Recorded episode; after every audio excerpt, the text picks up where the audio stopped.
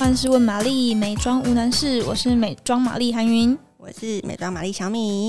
因为我们上次聊漂发的时候聊到了就是自然卷嘛，那其实我跟小米两个人都是自然卷的发质。然后从小到大就是自然卷，又是粗硬发，然后又发量很多，从小到大就是受我这一头有点爆炸的毛发所苦。所以今天就想来跟大家分享一下自然卷的经验，这样子。嗯，对，其实自然卷真的是还蛮令人痛苦，因为我自己也就是母胎自然卷的，算是受害者嘛。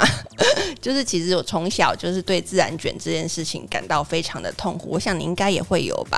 我最从小记得国中的时候，就是我都很羡慕班上女生，她们的头发就是因为以前都是还是我的年代啦，还要还是有一点就是不不能头发留太长，所以头发大概。及肩左右吧，我很羡慕班上的女生，她们就是很顺，然后很光滑的感觉。可是我的话，好像每天早上起来，刚好在肩膀那个长度自然卷，它通常都不会是卷得很好看，而是往外翘的。我自己也是，因为我以前是长发，然后我头发又很多，所以再加上卷度，就会整个人看起来有点像是被头发淹没，然后它的角度我又没办法控制。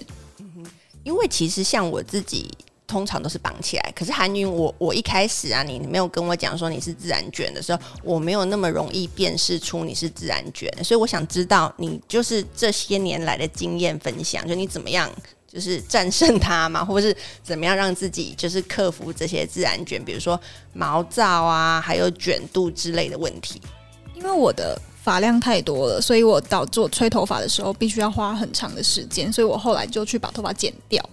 结果剪掉之后，我就发现，哎、欸，自然卷更明显了。没错，因为长发的时候它会有重量，所以其实绑起来啊，或是吹枕上面都会比较方便。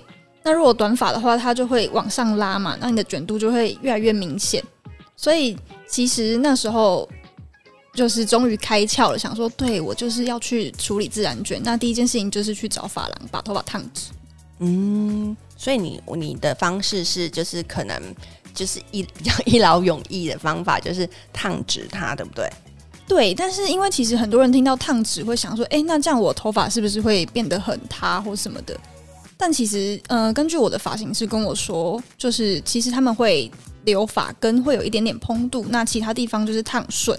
所以看起来其实是不会太扁塌的。嗯，对，我也记得，就是因为其实现在呃烫发的技术都已经非常好了。我记得一开始的时候，嗯，比较常会去做的是那时候叫什么离子烫，对不对？对。然后每一个人看起来就是他从发根就好贴好顺哦。但是现在的呃发型师的美感也都有跟着提升，所以可能发根上面他们会再做一些弹性的处理，对不对？对。所以这样看起来，整体来说就会是你的头发是比较好整理的状态。因为其实自然卷，我之前采访一个发型师的时候，他跟我说，自然卷其实天生就是受损发，所以你自然卷在照顾上面，你就是要比照受损发的规格来办理。嗯，对，这样一讲，其实我有想到，就是，嗯、我觉得像以前我看国外，因为国外很多就是。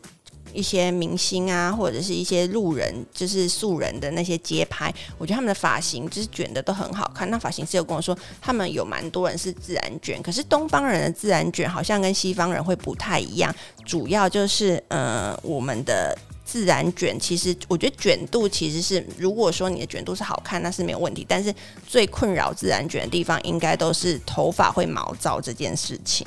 对，不知道为什么我跟我身边所有自然卷的朋友都是那种从发根，然后头发会看起来很毛，不是那种漂亮的大卷。那其实因为发根毛躁的话，就是主要是毛鳞片打开之后，你湿气进去，你头发就会变得开始毛躁。哦，对，没错，就是，所以其实应该就是说，嗯，它没有办法留住水分，所以毛就是毛躁，就是会很困扰。所以那你通常会怎么去处理这样子的毛躁问题？其实一开始你在选择洗发精的时候，就尽量要挑选是给受损发质的，或者是它有强调保湿的功能。这样子的话，你然后再选择护发产品上面，其实也要注意，就跟先前讲到的漂发状况其实蛮像的。主要就是要修护你的毛鳞片，让它可以密合，然后水分有进去，这样子。嗯，对，因为像我自己啊，就是呃，我我其实是就是有几个神器，其实自己蛮喜欢的，就是那种抗湿的。喷雾，我觉得对我来讲，这个是还蛮好抗抗毛躁的，因为其实就像刚刚有讲到的，自然卷它可能因为发发质的本天生比较偏向是受损发，它没有办法留住水分，所以你可能里里面发干里面的保湿跟外部的抗湿都要做得很好，以免你遇到湿气，它就会立刻卷起来。所以我每天出门前，有的时候我就会喷那种抗抗湿喷雾，所以它会好像会让我的头发变得比较顺，然后比较滑，也比较不容易毛躁。自己的发型师也建议，就是每次吹整完之后，都要再上比较轻盈质地的发油，这样子也是帮助，就是从外面对抗湿气，就是让你的头发有一层保护膜，这样。好，我们这一集先讲到这边，又有一点欲罢不能。我们下一集再继续来聊更多关于自然卷的经验分享，或者要注意的地方。那如果喜欢我们的节目的话，欢迎帮我们按赞、分享、留评论，还有五星好评哦。对哦，拜拜，拜拜。